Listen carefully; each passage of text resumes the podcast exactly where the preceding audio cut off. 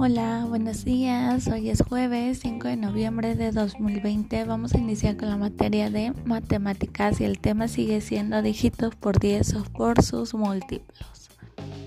Ahora lo que vamos a hacer en su cuadernillo van a unir las multiplicaciones en la columna izquierda con 10, 100 o 1000 para obtener las de la columna derecha. Esto va a ser con apoyo de sus familiares para que les vaya, vayan diciendo cuáles están en la columna izquierda y cuáles están en la derecha para que lo puedan resolver. Cualquier duda que tengan recuerden que me pueden decir y yo con mucho gusto los apoyo. Que tengan un bonito día, les mando un fuerte abrazo, cuídense mucho y nos vemos la próxima clase. Adiós.